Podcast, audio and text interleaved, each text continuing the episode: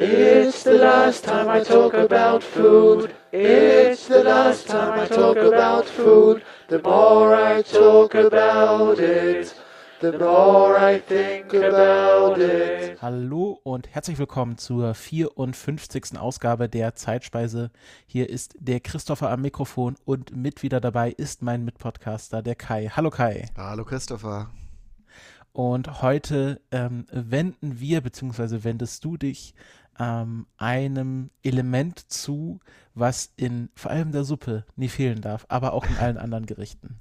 Ganz genau. Wir hatten es ja wie immer in der letzten Folge schon verraten und passend zu deiner Folge zum Thema Pfeffer behandle ich heute das Thema Salz. Und wie ich schon angekündigt habe, ist das natürlich ein sehr breites und sehr vielfältiges Thema. Darum werde ich mich mal in der heutigen Folge ein bisschen auf unsere Region hier, sprich Europa, vielleicht so auch ein bisschen mittleres Europa äh, konzentrieren. Man kann natürlich auch viel über andere Länder noch ähm, Worte verlieren zum Thema Salz, ähm, aber vielleicht ist das dann nochmal eine andere Folge, wenn euch das da draußen interessiert. Dann meldet uns das gerne zurück, dann machen wir da eine Fortsetzung.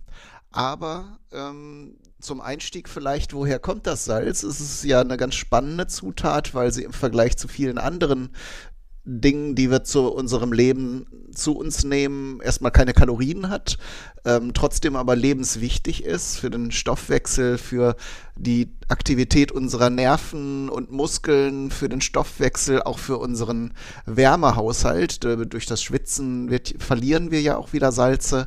Von daher ähm, ein Salzmangel würde sich ziemlich schnell auch sehr ernsthaft äußern.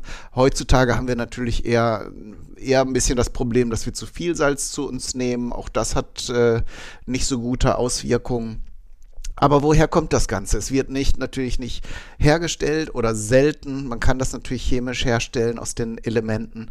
Das ist aber überhaupt nicht notwendig, denn wir haben ja um uns die Ozeane, die Meere, als sie sich dann äh, quasi direkt nach der Entstehung der Erde gebildet haben, als sich die Urerde so abgekühlt hat und die ersten Niederschläge sich bildeten, haben diese das Wasser dann eben unter anderem auch das Salz aus den Gesteinen, die sich da abkühlten, gelöst. Ähm, und entsprechend ist bis zum heutigen Tag sehr viel Salz in den Ozeanen enthalten. Und äh, ich habe jetzt so überlegt, wie baue ich die Sendung auf? Es gibt natürlich verschiedene Möglichkeiten, an dieses Salz zu gelangen. Und naheliegend ist natürlich, das Salz direkt aus dem Meer zu gewinnen. Das wurde und wird auch gemacht. Als Beispiel dafür habe ich so ein bisschen das äh, Fleur de Sel oder Flor de Sal genannt. Das äh, namentlich eher ähm, entweder, wenn es aus Frankreich kommt, natürlich ersteres und wenn es äh, das andere ist dann äh, im, im portugiesischen Raum, Spanien, gibt es äh, auch ähm, Produktionsstätten für dieses Meersalz und natürlich eine sehr, ähm, eine sehr kosteneffektive und schonende Methode, das Salz zu gewinnen, ist, ist einfach durch die Sonne, also äh, Meerwasser in, äh, in flache Becken zu leiten, die dafür angelegt wurden, und durch die Sonne das Wasser verdunsten zu lassen. Und da bildet sich dann auf dieser Salzlake, die dann natürlich immer konzentrierter wird, irgendwann auch so eine Kruste oben, wo sich das, wo das Salz auskristallisiert und ähm, da kann es dann abgeschöpft werden. Man kann es natürlich auch komplett verdunsten lassen, aber dann muss man sich mit dem Sand oder dem Lehm oder Schlamm auseinandersetzen, der äh, da dann in diesen Becken auch vorhanden ist. Also soweit ich das verstanden habe, wird es eher, sobald es auskristallisiert, von der Wasseroberfläche abgeschöpft. Und das auch schon sehr lange es wird zum Beispiel von Plinius dem Älteren, also um das Jahr Null herum oder kurz danach erwähnt. Das ist also auch schon seit frühen Zeiten üblich, so Salz herzustellen. Jetzt gibt es aber auch äh, geologische Prozesse. Unsere, unsere Erde ist ja in stetigem Wandel. Äh, zwar aus unserer Sicht natürlich in, in unheimlich langsamer Geschwindigkeit, aber die Plattentektonik und äh, diese ganzen geologischen Prozesse verursachen ja, dass sich die, die Landmassen auch äh, stetig verändern. Und da kann es natürlich auch passieren, dass äh, sich Teile von Ozeanen, dass die abgetrennt werden. Und das, was jetzt beim Fleur de Sel im kleinen Maßstab passiert, äh, kann auch im ganz großen Maßstab, dass sich dann so eine große Wanne sozusagen bildet, die vielleicht auch immer weiter angehoben wird und flacher wird. Und die Sonne bildet, äh, trocknet dann das Wasser weg ähm, und es bleiben große Flächen, in denen das Salz sich dann absetzt äh, und durch die geologischen Prozesse, die ja im Prinzip nie aufhören, kann es auch sein, dass sich das dann ähm, ja, dass sich dann andere Gesteins- und Erdschichten darüber falten und irgendwo sind dann diese Salzlagerstätten, sodass man im Grunde auch die, äh, das Salz unterirdisch abbauen kann. Und auch das äh, passiert schon seit sehr langer Zeit. Ich habe da jetzt als Beispiel ein, äh, das älteste äh, Bergwerk, das äh, heute, heute bekannt ist, äh, diente diesem Zweck, nämlich unterirdische Salzlagerstätten abzubauen. Und das befindet sich im, im heutigen Hallstatt, das liegt äh, in Österreich. Und der Name verrät es ja schon, Hallstatt. ja, und da ähm, haben halt Bergleute schon ähm, bis zu, also sagen wir so, es gibt äh, Hinweise, nämlich ein, ein Pickel aus Hirschgeweih, also der auch ganz unmissverständlich ähm, ein Werkzeug ist von aus dem Jahre 5000 vor Christus. Aber die ersten eindeutigen äh, Nachweise, dass ein Bergbaubetrieb in dieser Region stattgefunden hat, sind so äh, aus der Zeit um 1500 vor Christus. Und äh, also aus der mittleren Bronzezeit und da gab es äh, Schachtanlagen. Das waren ähm, das waren vom Aufbau her vertikale Schächte, also die senkrecht heruntergingen und dann wurde zu den Seiten hin das Salz abgebaut mit äh, Körben oder ähm, Wollsäcken wurde dann das Salz zu diesen Schächten transportiert, wo es dann mit Seilen an die Oberfläche befördert wurde. Und ähm, ja, wie gesagt, das ist schon äh, eine, eine sehr, sehr alte Praxis und das hat man übrigens ähm, äh, nachweisen können mit den sogenannten dendrochronologischen Verfahren, sprich die Balken, die da zum Abstützen verwendet wurden, die bestehen natürlich aus Holz.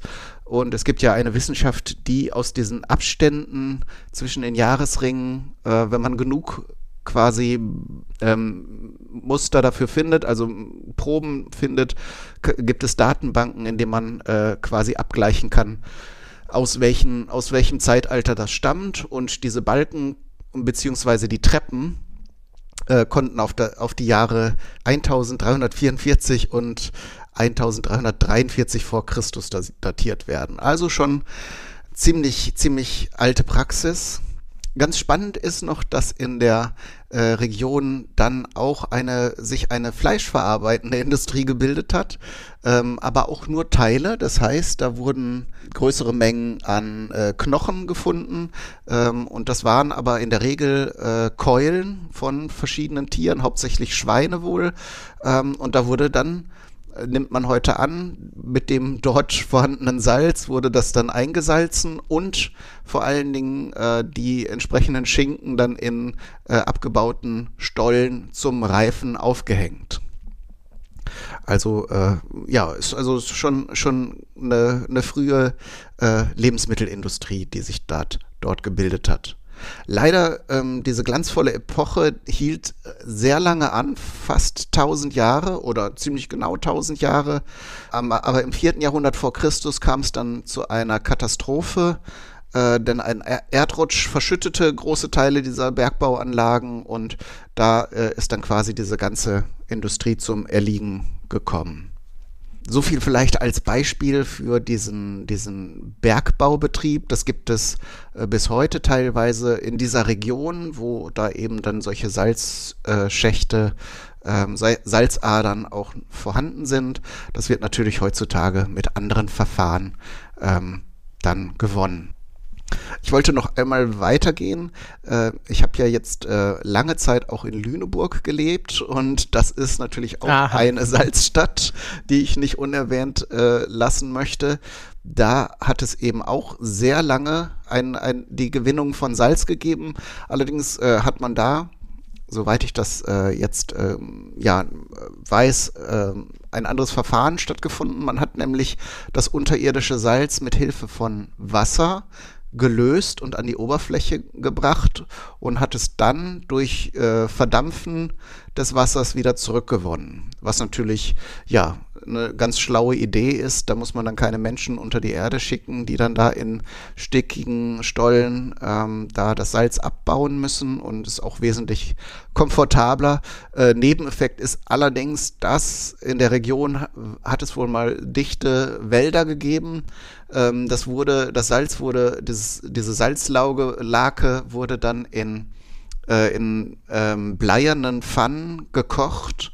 Dafür wurde natürlich viel Holz gebraucht und die Heidelandschaft, für die Lüneburg heutzutage so bekannt und beliebt ist, die entstand eben dadurch, dass die, die dichten Wälder da in der Region aufgrund des hohen Brennstoffbedarfs dann äh, abgeholzt wurden. Später gab es natürlich noch ähm, andere Verfahren. Man hat zum Beispiel äh, im 18. Jahrhundert die sogenannten Gradierwerke entwickelt. Das sind ähm, ja bis zu 16 Meter hohe ähm, und, und sehr lange äh, Konstrukte aus Reisig, der dann in, in Bündeln aufgeschichtet wurde zu, zu diesen hohen Mauern. Dort wurde das Wasser dann drüber geleitet, also drüber tropfen lassen. Und ähm, dadurch, dass die Sonne auf diese Zweige äh, schien, verdunstete auch ein großer Teil des Wassers. Die, diese Salzlake wurde konzentrierter und Entsprechend brauchte man nicht mehr so lange, um das Salz da herauszukochen aus dieser konzentrierteren Lösung. Nebeneffekt davon ist übrigens, dass die Orte, das hat also nicht nur in Lüneburg stattgefunden, sondern auch an vielen anderen Orten, dass diese Gradierwerke aufgebaut wurden, ähm, dass diese Orte auch gleichzeitig zu Kurorten wurden, weil die Leute feststellten, dass ähm, diese salzhaltige äh, Luft ihren Atemwegen ganz gut taten und die Spaziergänge an diesen Gradierwerken vorbei ähm, ganz, ganz erholsam waren und, und beruhigend. Und das gibt es in Lüneburg, das weiß ich zufällig aus direkter Erfahrung, noch solche Gradierwerke im Kurpark. Also natürlich nicht mehr zur äh, Gewinnung von, von Salz bestimmt in erster Linie, denn äh, das hat in den 80er Jahren ähm, endgültig aufgehört, dass da Salz gewonnen wurde für den Gebrauch. Es gibt aber auch noch ein sehr schönes Salzmuseum, kann ich empfehlen, wurde vor einigen Jahren auch modernisiert. Da gibt es also auch dann sind diese multimedialen ähm, Präsentationen und alles Mögliche und man kann dann auch sich äh, eigene Salzsäckchen bedrucken und allen möglichen, äh, allen möglichen Spaß und man sieht auch diese großen ähm, diese großen äh, Siedeanlagen. Das sind also wirklich ähm, beeindruckende Maschinen. Also wenn ihr mal in der Region seid, das äh, Salzmuseum ist wirklich ganz, ganz äh, interessant und spannend. Vielleicht so viel zum, zum, zur Salzgewinnung. Heutzutage äh, ist Salz teilweise in manchen Regionen der Welt auch fast ein Problem, denn äh, zum Beispiel in Wüstenregionen äh, gibt es ja zum Teil äh, Meerwasser in Salzungsanlagen. Da geht es den Menschen aber mehr um das Wasser als um das Salz. Und das Salz ist dann entweder ein Abfallprodukt, das in Reinform anfällt und da in großen äh, Halden aufgeschüttet wird oder es entsteht eine, je nachdem welches Verfahren her, hergezogen wird, dann eine sehr stark äh, salzhaltige Sohle, die dann in die Meere zurückgepumpt wird. Diese hohen Salzkonzentrationen sind natürlich dann für Flora und Fauna des Meeres in diesen Regionen ein Problem. Von daher ist Salz nicht immer unbedingt äh, Leben und ähm, Grund zur Freude.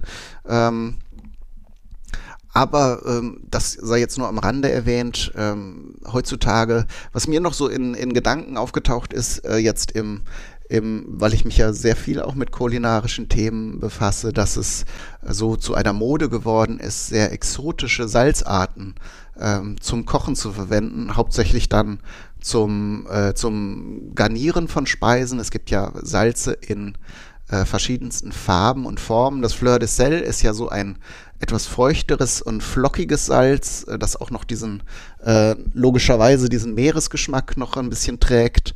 Ähm, es gibt dieses rosafarbene Salz, das äh, in verschiedenen Regionen der Welt abgebaut wird. Himalaya-Salz ist da so ein Stichwort, das äh, seine Farbe, soweit ich das weiß, ähm, von äh, Verunreinigungen letzten Endes durch äh, Eisenoxid hat, also Rost im Grunde.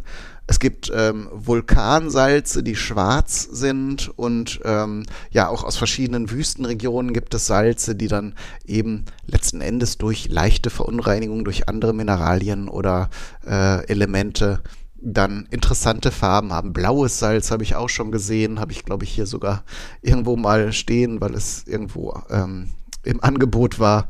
Ähm, aber äh, ja, das sind im Grunde nur Nebenerscheinungen äh, und haben jetzt irgendwie keine äh, hervortretende Bedeutung für die Ernährung. Das ist jetzt halt einfach so ein Luxusprodukt. Das Fleur de Sel ist übrigens ähm, auch eines der teuersten Salze, die es gibt denn dieses Herstellungsverfahren, also in diesen Herstellungsregionen, ähm, kann man das nicht so in großen Mengen herstellen, dadurch, dass man eben auf die, ähm, die Umwelt angewiesen ist und das irgendwie nicht skalieren oder beschleunigen kann, äh, ist das halt ein sehr edles Salz. Aber auch ein sehr geschmackvolles, feines Salz, ähm, das kann man sich also für Speisen, wo man nur so eine Prise Salz oben drüber gibt zum Würzen, auch dann mal gönnen. Ähm, vielleicht nochmal zur Frage, weil wir ja auch sehr, ähm, man könnte sich ja fragen, ähm, dadurch, dass es ein Naturprodukt ist und quasi nicht nachwächst, ob wir vielleicht irgendwann ein Problem haben könnten, dass zu wenig Salz da ist. Also dass, da wir Menschen ja alles sehr radikal abbauen, was wir gebrauchen können und da nicht drauf achten, ob das morgen auch noch jemand hat. Ähm, könnte man sich das ja fragen, aber da müssen wir zumindest beim Salz uns keine Sorgen machen. Also Experten sind sich ziemlich einig, dass das äh, in den Salzstöcken enthaltene Salz, das auf der Erde noch existiert, ähm, bei 100 Billionen Tonnen liegt und davon werden pro Jahr äh, 240 Millionen Tonnen abgebaut. Wenn man das also mal grob im Kopf durchrechnet, reicht das, wenn, wenn jetzt das Salz in dieser Rate weiter abgebaut wird, äh, für mehr als 400.000 Jahre und dann hat man noch nicht das Meer, äh, äh das Wasser, das Salz mitgezählt, das im Meerwasser gelöst ist. Auch da ist dann nochmal das 400-fache an Salz enthalten.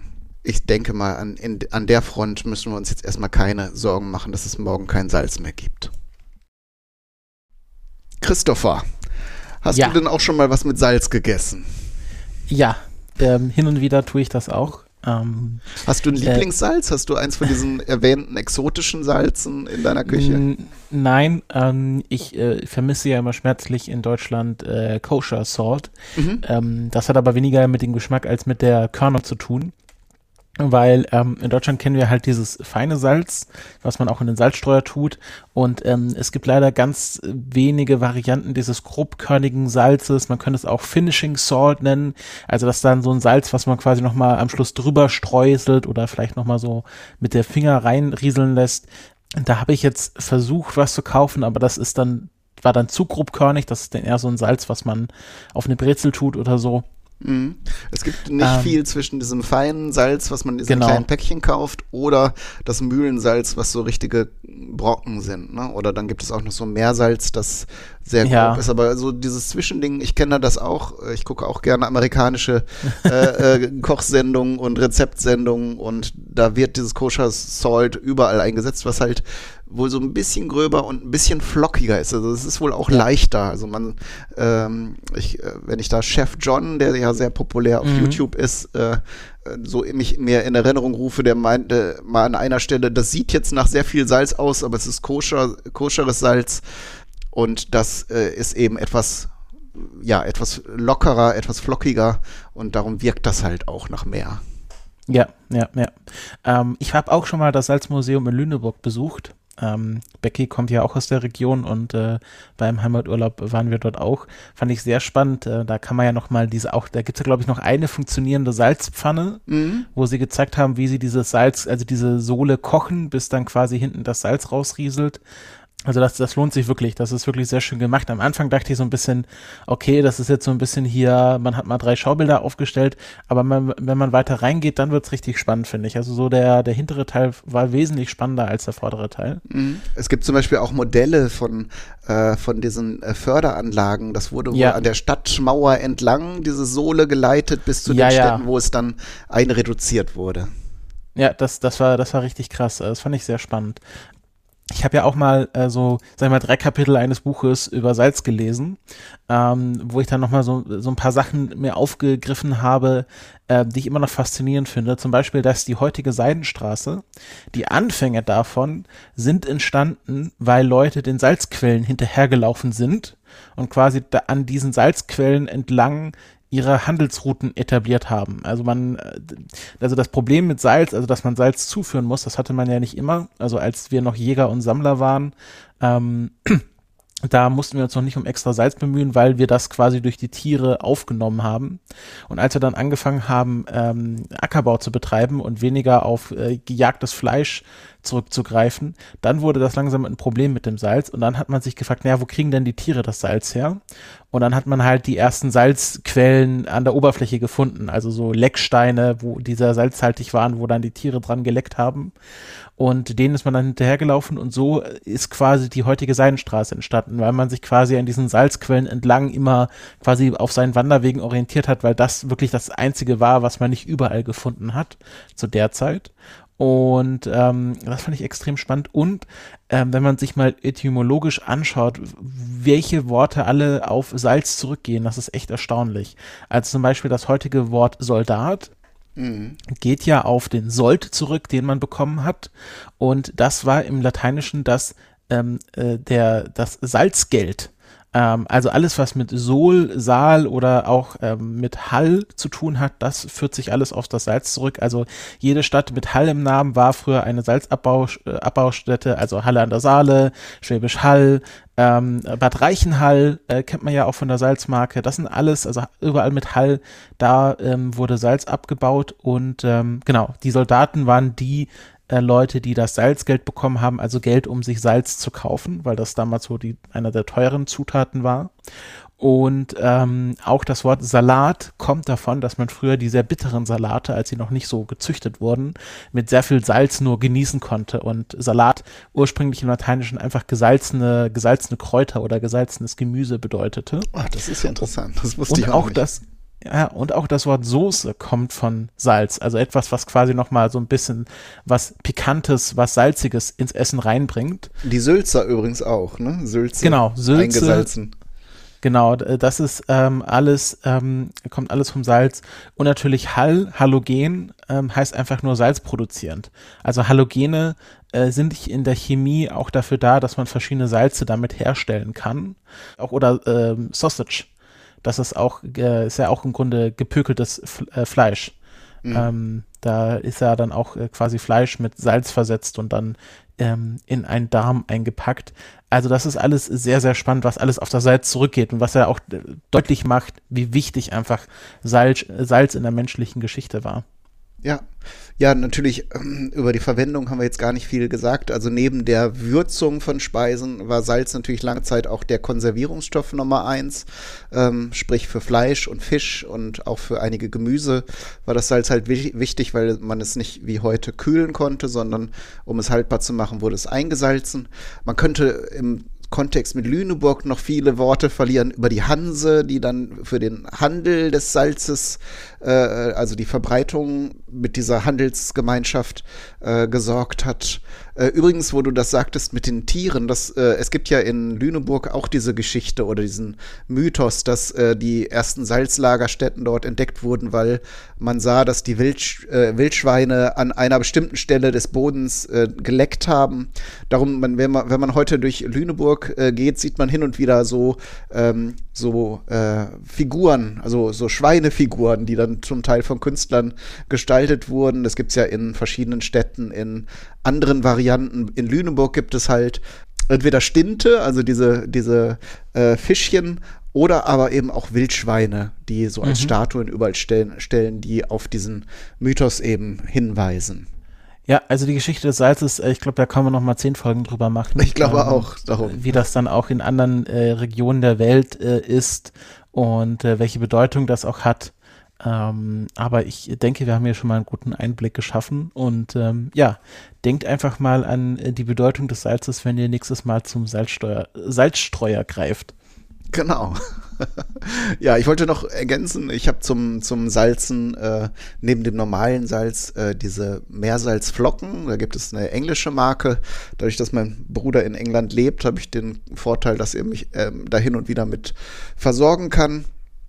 Und äh, ich habe auch diese, diese rosafarbenen Salzkristalle in relativ groß, habe ich mal ein paar Päckchen gekauft. Ich weiß nicht mehr genau, äh, aus welchem Grund. Irgendwas wollte ich damit experimentieren. Äh, da habe ich also auch noch viele davon. Also ähm, in meiner Küche gibt es also verschiedene, verschiedene Arten von, von Salz und ähm, es ist halt, es ist halt spannend. Also ähm, gerade gerade verschiedene Salzsorten, wie die Struktur und wie die, ähm, wie die Herkunft, also äh, dann auch das Genusserleben verändern können. Ja. Ja, das Einzige, worauf ich beim Salzkauf immer achte, ist, ich nehme immer die Variante, wo noch Jod und äh, Fluor drin ist. Mhm. Ähm, weil das ja einerseits für die Schilddrüse und andererseits für die Zähne ganz gut ist. Ähm, aber sonst ähm, kaufe ich eigentlich nicht so Special Interest Salz. Mhm. Ja, ist wie gesagt ja auch eigentlich äh, mehr ein optischer Effekt, als dass man dadurch noch irgendwelche gesundheitlichen Effekte Ja, obwohl das ganz lustig ist, dass äh, das Salz, wo noch Flur drin ist, das ist so ein bisschen gelblich. Ähm, da steht sogar auf der Verpackung drauf, dass man sich nicht wundern soll. Das ist natürlich so, dass quasi Salz, was noch mit Flur versetzt wurde, äh, immer einen gelblichen Stich hat. Okay. Gut, ich würde sagen, dann haben wir für diese Folge erstmal wieder viele spannende Sachen erfahren. Ähm, Christopher, was Ach so, stimmt gar nicht. Ich brauche dich gar nicht. Du bist fragen. dran, genau. Wir machen. Ich war ja zweimal dran, jetzt bist du wieder zweimal dran. Genau. Äh, deswegen drehen wir den Spieß einfach mal um. Kai, was hast du denn für die nächste Folge vorbereitet? Ähm, in, in, der nächsten Folge erfahren wir, was die feine Küche mit Autoreifen zu tun hat. Aha. da bin ich mal, gespannt. Nicht zu viel verraten, aber äh, viele werden sich auch schon denken können ich vermute mal, ähm, man muss so einen Autoreifen etwas länger kochen, damit er genießbar wird. Der muss, und man muss trotzdem noch gut kauen. Ja, ja. Also dann, in der nächsten Folge geht's rund. Haha, ein Reifenwitz. Und ähm, ja, falls ihr Anmerkungen, Kommentare habt, Themenhinweise, nehmen wir die gerne auf unserem Blog oder per Twitter entgegen. Und äh, ja, wir hoffen, dass euch die Folge gefallen hat. Bis zum nächsten Mal. Tschüss. Tschüss. Eat my head with cream. Eat my arms with mayonnaise. Eat my legs with ketchup. And invite friends around to taste my ass.